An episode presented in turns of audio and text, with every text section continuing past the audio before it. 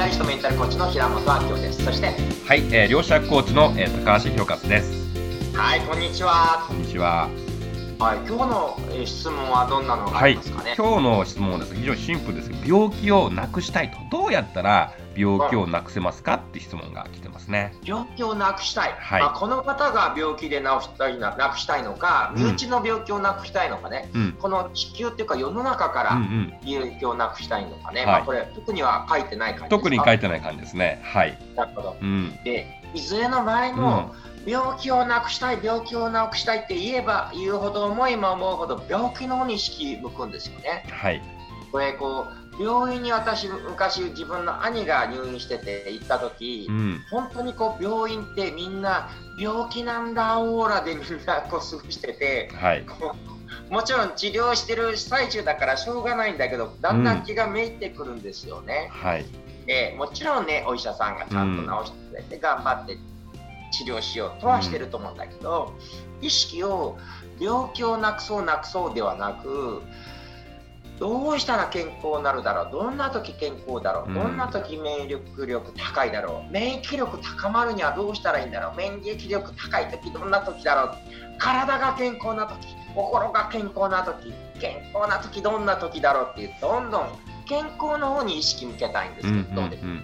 あでもおっしゃる通りですね。やっぱ病気をなくしたいっていう言葉の中にはこう病気っていう言葉が入ってるんですね。でこれは潜在意識で病気っていう言えば言うほど無意識に病気が入っちゃいますのでそうすると病気の周波数で波動になっちゃいますからなますます病気を引き寄せてしまうという現象が起きますので、まあ、病気じゃなくてあの肯定的な言葉ですね、うん、えー、まあ、どうやったら健康、健康っていう言葉に意識を向けていただいて、どうやったら健康になるだろうかとか、ますます健康になる方法になるためにはどうしたらいいかっていう、ここに意識を向けていくと、えー、だんだんそっちから離れてきますので、えー、自然と病気がなくなっていくという現象が、え起きるんじゃないかなと思いますね。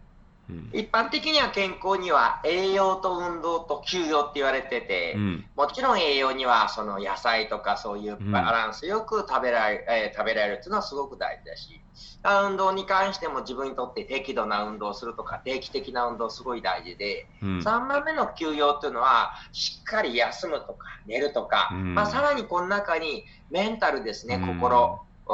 心が健康にいる。例えば自分のいいところを見つけられるとか、はい周りの人といい関係を持てるとか、うん、自分の過去の楽しかったことを思い出せるとか、未来の希望の持てる未来を描けるとか、心の健康が、えー、特に、えー、よりね、掘り起こされればされるほど免疫力も高まって、体も健康になるんじゃないかと思うんですけど、うん、どうでしょう？あまさにそうですね。やっぱりこう健康にも2つの健康があって、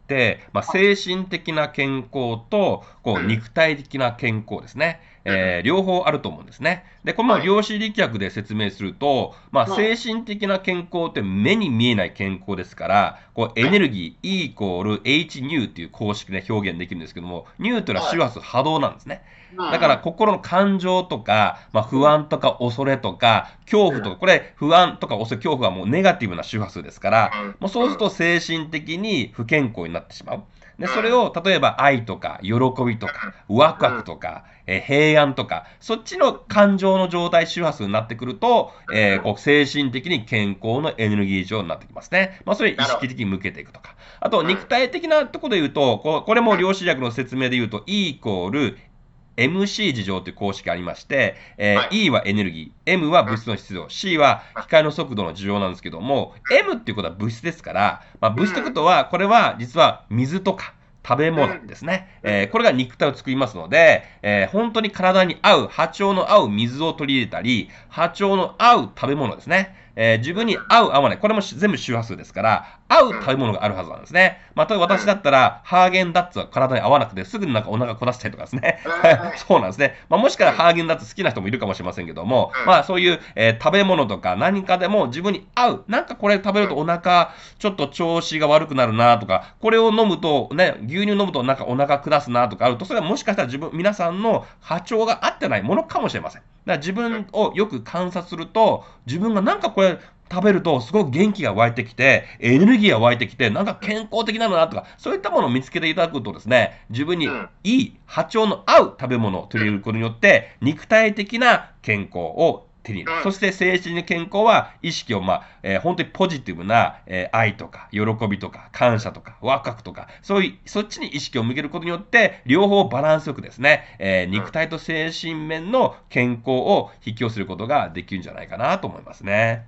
確かに今おっしゃるように、肉体面の健康において、自分に合う食べ物っていうのはすごく分かってて、うん、私やっぱここで大事なのは、アウェアネス、気づいていること、瞑想的でいることだと思うんですね。うんはい、味わえてる。昔私大好きな食べ物がポテトチップスだったんですよ。で、ポテトチップス合う合うって食べてるんだけど、はい、これ実は合ってるんじゃなく、テレビぼーっと見ながら、ストレスしながら、わーっと立って食べて、なんか体中に放り込んでるだけで、うんうんうん、なんか気分が悪いのをチップスで紛らわしてるだけだったんですよね。これ味わい出したら、え、むっちゃしょっぱすぎるみたいな感じで。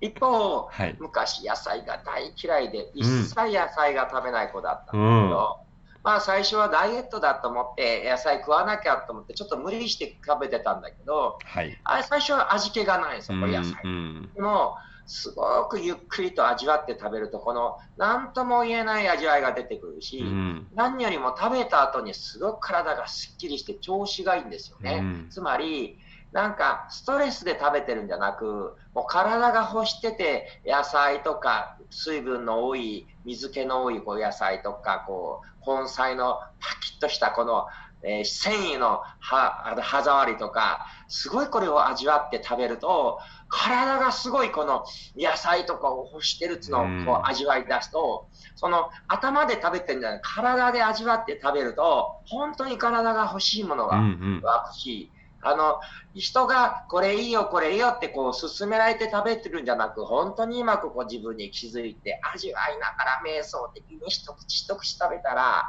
実はハーゲンダッツだったりアイスクリームだったり、まあ、チップスみたいなこうちょっとどうかなっていうのはちゃんと体が分かってる。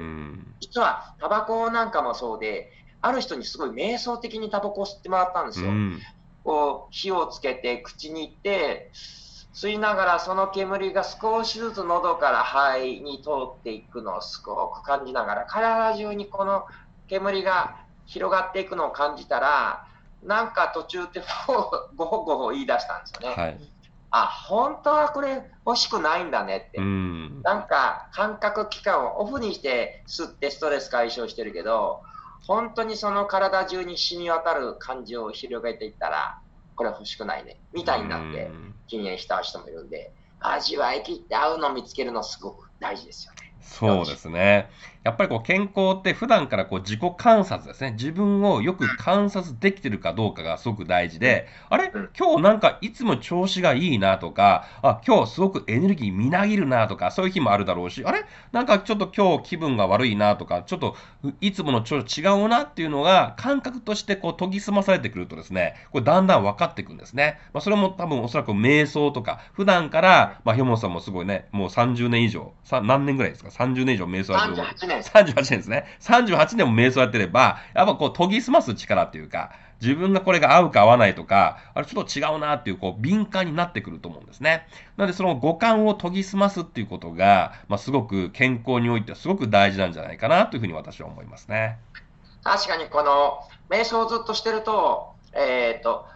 結構無理してもまだ大丈夫だなっていう時と、はい、あちょっとそろそろ風邪ひきそうだとか、なんか、あそろそろやばいなみたいな、すごい未然にわかるんで、はい、もう明日はちょっともう無理しても午前中休もうとかやれるし、特に今3密、うん、えー、なんか換気の悪いところが行くなっていう話なんですけど、はいすごく瞑想して自分の呼吸に意識向けてると、あ同じ店でもここから換気悪いみたいな感じで、はい、あの気分的に欲しい商品あるけど、ここから先行かない方がいいって別の 穴に行ったりとか、はい、気のせいかもしれないですよとして、うんうん、でもなんか自分で自分の体に気づいてられると、うんうん、誰か知識としてこれいいよ悪いよじゃなく、今この瞬間体が欲するものや避けた方がいいこと、すごいわかるような気がする、うんうん、そうですね。多分そういう人間はもともとそういう能力が本来持ってるんじゃないかと思いますね。センサーが多分あると思うので、この直感とかインスピレーションとか、まあそれに従って、あ、これなんか自分によ良さそうやなと思うの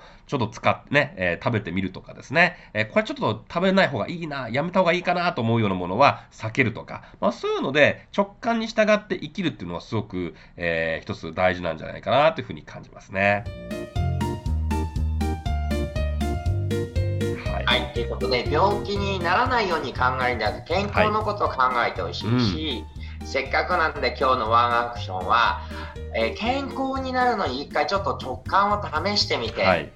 直感でこの口に入れたら合うかなとか、うん、あなんかちょっとこの運動すごく体が気持ちいいなとか。はいえー、直感を信じて、ね、やってほしいんですけど、どうでしょう、アクション。あそうですね、やっぱこう直感に従って、えー、感覚を研ぎ澄ませて、ちょっと味わってみるとか、体験してみる、五感を通してこう感じてみる。でそれによって、えー、こう判断していくということをワンアクションとしてやったらいいかなと思いますね。はい、ということです。皆さんどうもありがとうございます。ありがとうございました。